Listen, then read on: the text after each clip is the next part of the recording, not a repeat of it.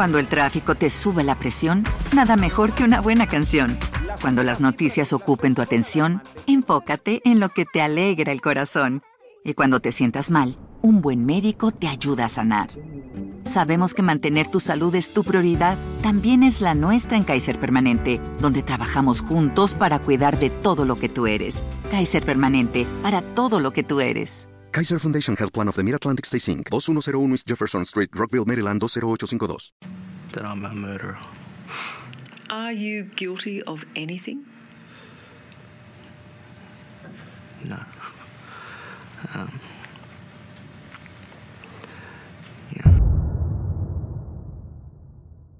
Dicen que un rayo no cae dos veces en el mismo sitio, que la vida no castiga dos veces. Dicen que le adjudicamos la fortuna al destino cuando todo marcha bien, pero cuando algo sale mal lo llamamos mala suerte. En este mundo hay personas que parecen haber nacido bajo el lado oscuro de la luna, un infortunio tras otro, la verdadera mala suerte en la vida. Pese a las circunstancias, estas personas no dejan de luchar por salir adelante. Este es el caso de Sarah Baker, una pequeña que a los 5 años contrajo cáncer y a pesar de que logró vencerlo, le costó una pierna. La misma pequeña perdió la vida a los 10 años a manos de quien más debía protegerla,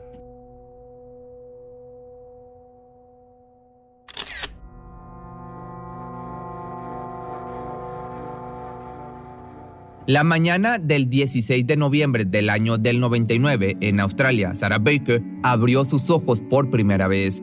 Producto de la unión de Adam Baker y Emily Dietrich, poco después de su nacimiento, su madre sufrió depresión postparto, lo que la llevó a otorgarle la custodia completa a su padre pocas semanas después de dar a luz. Esta sería una conducta regular en su madre, quien la visitaba en ocasiones, pero no lo suficiente para ser parte de su vida cotidiana. Tras los primeros ocho meses, la abandonó completamente, decisión que aún lamenta.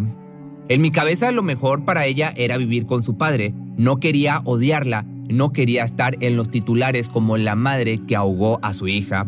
Esto lo declaró tras los trágicos acontecimientos.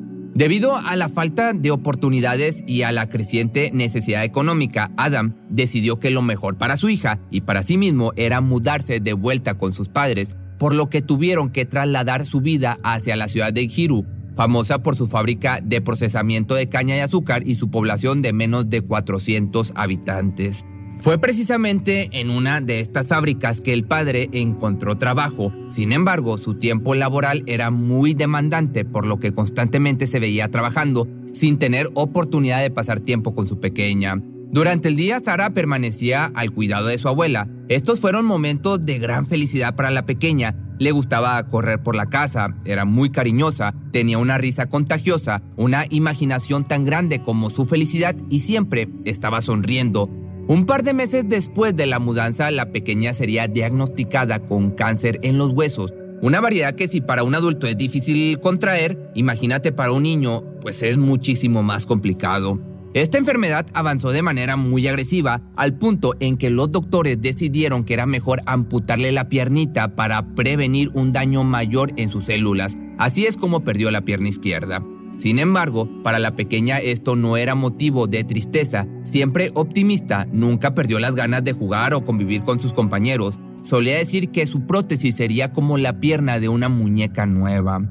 Con esta actitud y ganas de sobrevivir, la fortuna parecía sonreírle, pues con el paso del tiempo logró vencer el cáncer. Había salido avante de una situación devastadora. Perder una pierna se veía como un problema menor comparado con perder la vida. Desafortunadamente, la felicidad duró muy poquito. En el transcurso del año del 2007, la familia recibió la terrible noticia de que el malestar que atormentaba a esta pequeñita se había extendido hacia sus pulmones, por lo que tendría que ser intervenida quirúrgicamente para remover pequeños tumores o malformaciones. Como resultado de este procedimiento tuvo una cicatriz en forma de X bajo el brazo. La X marca el camino hacia mi corazón, era lo que solía decir con ternura a su familia. Afortunadamente, el tratamiento daría frutos, desapareciendo los pequeños tumores y mejorando considerablemente su estado físico. No obstante, perdería el sentido del oído durante el proceso, por lo que ahora necesitaba aparatos auditivos. Ya a la edad de 8 años había vencido dos veces el cáncer, era literal una guerrera. Pese a perder una pierna y el sentido del oído en el proceso, su carácter noble, tierno y contagioso se mantenía firme. Solía bromear con sus amigos respecto a su nuevo aparato auditivo. Ahora escucho mejor, soy una superheroína. Camp Quality, hablando de otra cosa, es una organización no gubernamental y sin fines de lucro basada en Australia. Fue aquí donde viviría una de las mejores experiencias de su corta vida, pues tuvo la oportunidad de conocer a otros niños con problemas similares, hacer nuevas amistades, compartir un poco de su experiencia y sobre todo realizar las actividades físicas que jamás pensó que podría llegar a ser. Durante este breve periodo impactó la vida, como te digo, de una gran cantidad de personas, pues durante su estancia recibió la atención de los medios de comunicación, quienes utilizaron la fotografía de la pequeña montada sobre un tanque de guerra, con su única pierna, un casco de soldado y la sonrisa más grande que se podía haber visto. Mientras tanto, Adam, su padre, se veía atormentado por su soledad y cargar el peso de ser un padre soltero, por lo que buscaría refugio en los brazos de un nuevo amor. En el transcurso del año 2006, con esta sensación, entraría a un sitio de citas online. Poco tiempo después de crear su perfil, empezó a conversar con una mujer estadounidense llamada Elisa Fairchild. Desde el inicio, admitió tener tres hijos y estar divorciada. Lo que más impacto le causó al padre fue su forma de ser, muy expresiva y sin tapujos, especialmente en su perfil MySpace. Que si eres viejo como yo, MySpace es algo así en aquellos años como Facebook.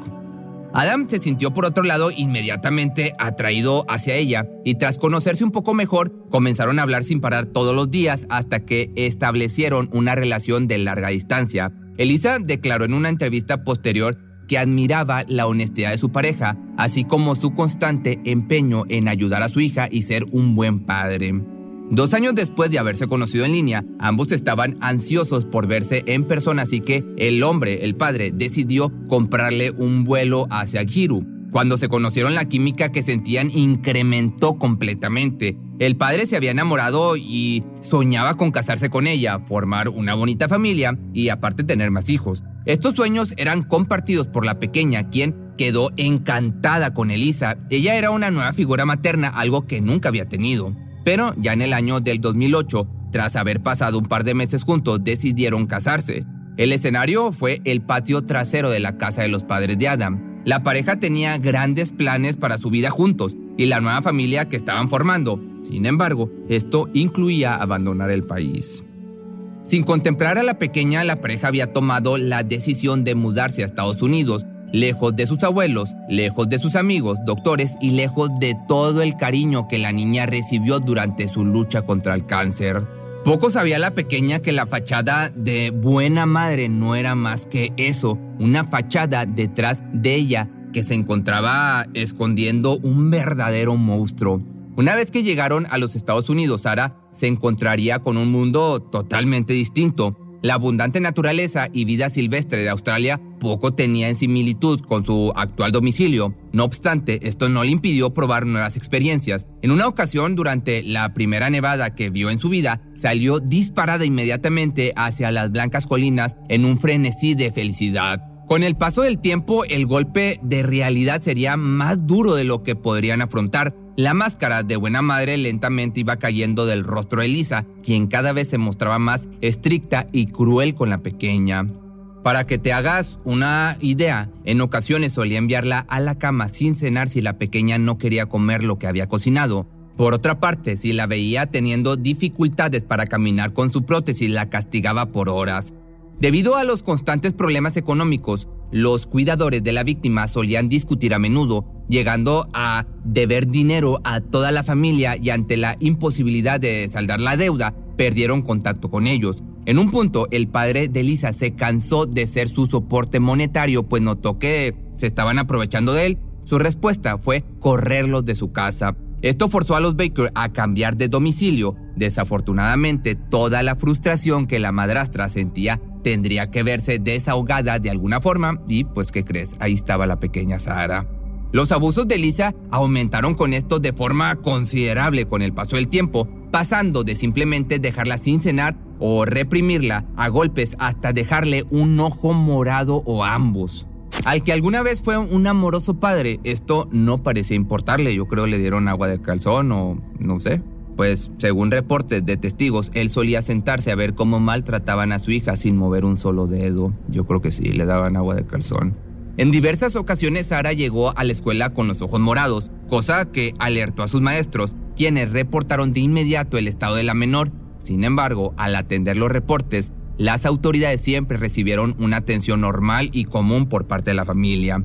La madrastra interpretaba su papel a la perfección. No obstante, su familia conocían muy bien su personalidad real. Ella odiaba a su hijastra. Fue en este periodo de tiempo que Emily, la madre biológica, intentaría contactar a su hija por medio de la escuela. La escuela no tuvo la oportunidad de responder la petición, pues a los pocos días la menor fue dada de baja de este lugar. Debido a los problemas económicos nuevamente que parecían seguir a la familia, se vieron forzados a mudarse a un remolque. Con la mudanza llegó una nueva escuela, otra vez la rutina de adaptarse a los nuevos compañeros, presentarse y hacer nuevos amigos, pero la pequeña guerrera no perdía la sonrisa característica y sus ganas de salir adelante, de vivir. Durante uno de estos incidentes, la menor no pudo contener sus ganas de ir al baño y terminó orinando su ropa. Esto la haría entrar en pánico, pues pese a que recibía ropa limpia por parte de su maestra, le rogó porque la ayudara a lavarla. Ella sabía lo que le esperaba en casa si llegaba con la ropa sucia. Nuevamente en la escuela hicieron el reporte, pero la respuesta que las autoridades tuvieron fue la misma. No fue durante mucho tiempo que permanecieron en el remolque, pues la situación mejoraría debido a que el padre comenzó a trabajar durante tiempo extra. Desafortunadamente esto dejaba a la menor a solas con su madrastra por más tiempo. Esta vez la menor no sería registrada en ningún distrito escolar. En el estado de Carolina del Norte es ilegal hacer tal cosa, pues primero se debe notificar a la escuela anterior. Pese a los intentos de las autoridades escolares por contactar a la familia, no hubo mayor respuesta. De igual forma, lo más preocupante de la situación es que después de este periodo de tiempo nadie volvió a ver a Sara, ni en la escuela, ni la familia de la madrastra, ni sus vecinos. Ya la mañana del 9 de octubre del año 2010, Elisa reportó al 911 sobre un incendio en su hogar. Al parecer alguien había prendido fuego a un montón de basura que había en el patio trasero junto con un soplador de hojas. Durante la visita, las autoridades comprobaron que se había utilizado un acelerante para que todo ardiera rápido. Durante el incidente se encontró una nota supuestamente dirigida para el padre, argumentando que lo tenían bajo vigilancia y que además tenían a su hija, exigiendo una gran suma de dinero. Tras corroborar la información con el mismo, se descartó el secuestro. Sin embargo, en este momento nadie se había preguntado sobre el paradero de la pequeña Sarah Baker. Ese mismo día, con la única diferencia de un par de horas, el servicio de emergencia recibió otra llamada proveniente del domicilio. En esta ocasión se trataba del padre, reportando que su hija estaba desaparecida. A las autoridades les pareció extraño la forma de hablar de Adam, pues no sonaba preocupado e incluso intentó decir que la desaparición tal vez se debía a que su hija de 10 años se encontraba atravesando la pubertad y pudo haber huido. Las versiones de los cuidadores parecían un juego. Mientras uno declaraba que había revisado la cama de la menor antes del incidente, al poco tiempo cambiaron su declaración para admitir que nunca revisaron su paradero. Pese a la insistencia del padre por minimizar el caso, las autoridades emitieron una alerta Amber para localizar a la pequeña. Poco después comenzaron las investigaciones y mientras cercaban el lugar con cinta, Elisa preguntó a los policías, ¿por qué llenan todo de cinta? ¿Creen que Sara fue asesinada en la casa? Los policías detectaron el comportamiento fuera del lugar de los cuidadores, pues la extraña calma del padre no iba a tono con el dramatismo excesivo de la madrastra, quien no paraba de hablar sobre lo bueno que era su relación con la víctima. Además, mientras estaban juntos, ella no permitía a Adam hablar. Ante esto, los investigadores decidieron separarlos. Durante la entrevista, Elisa mencionó ser sobreviviente del cáncer también, además de haber sobrevivido en diversas ocasiones a otros malestares que ponían en riesgo su vida. No dejaba de hablar de ella y de ella misma, y cuando mencionaba a la víctima solo era para señalar lo bien que se llevaban. Mientras tanto, el padre señaló que debido a su trabajo no había visto a su pequeña desde la semana anterior. No convencidos con esto, las autoridades los hicieron pasar por una prueba de polígrafo. Dentro de este nuevo interrogatorio, la madrastra mostró señas de nerviosismo cuando se le preguntó si sabía dónde estaba la pequeña y si conocía a alguien que le hubiera hecho daño.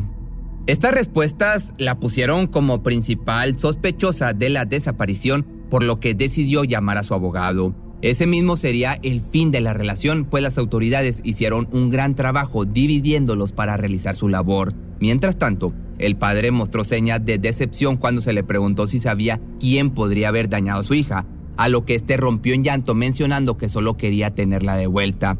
Bajo la presión policial admitió que su situación dentro del país era ilegal y esa era la razón principal por lo que cumplía al pie de la letra lo que ella decía. El proceso arrojó algo que, aunque evidente a los ojos ajenos, se convirtió en algo significativo para la búsqueda. Elisa tenía la tendencia a maltratar a sus hijos. Esto tras confirmarse que en sus domicilios anteriores se emitieron órdenes de visita por parte de servicios sociales. Esto sucedió con sus hijos biológicos, años antes de conocer a la pequeña víctima. Como si no fuera suficiente, se dieron cuenta de que Adam era en realidad su séptimo esposo, aunque su matrimonio no fuera legal en el país.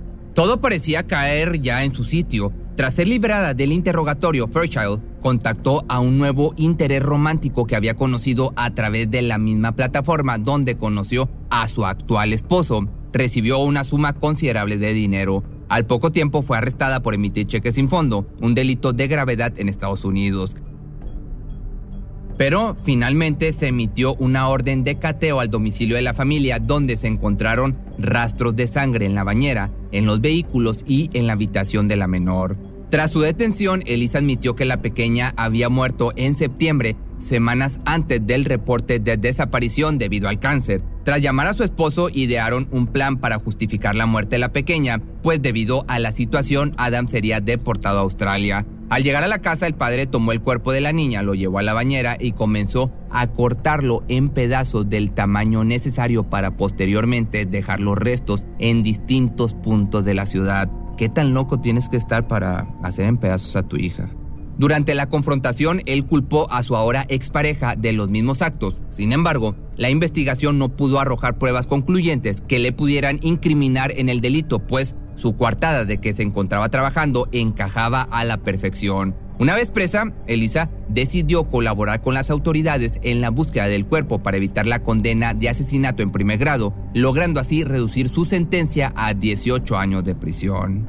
Se encontraron numerosos huesos de Sara a lo largo de todo el estado, pero la cabeza no se encontró hasta dos años después. Desafortunadamente las autoridades no pudieron comprobar la verdadera causa del fallecimiento de la niña, haya sido por el cáncer que la acechaba en cada momento o por los constantes abusos de su madrastra. La realidad es que nunca sabremos qué le sucedió al final a la pequeña Sarah Baker, una niña que pese a cualquier adversidad nunca perdió la sonrisa. Solo esperemos que no haya sufrido tanto al final de cuentas.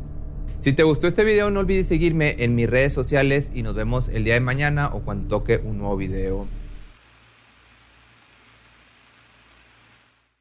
¿Te preocupas por tu familia? Entonces, ¿por qué darles solo huevos ordinarios cuando pueden disfrutar de lo mejor? Eggland's Best, los únicos huevos con ese delicioso sabor fresco de granja, además de la mejor nutrición, como 6 veces más vitamina D, 10 veces más vitamina E y 25% menos de grasa saturada que los huevos regulares, además de muchos otros nutrientes importantes. Así que, dales los mejores huevos. Eggland's Best, mejor sabor, mejor nutrición, mejores huevos. Cuando el tráfico te sube la presión, nada mejor que una buena canción. Cuando las noticias ocupen tu atención, enfócate en lo que te alegra el corazón. Y cuando te sientas mal, un buen médico te ayuda a sanar. Sabemos que mantener tu salud es tu prioridad, también es la nuestra en Kaiser Permanente, donde trabajamos juntos para cuidar de todo lo que tú eres. Kaiser Permanente, para todo lo que tú eres. Kaiser Foundation Health Plan of the Mid-Atlantic Stay Inc., 2101 East Jefferson Street, Rockville, Maryland, 20852.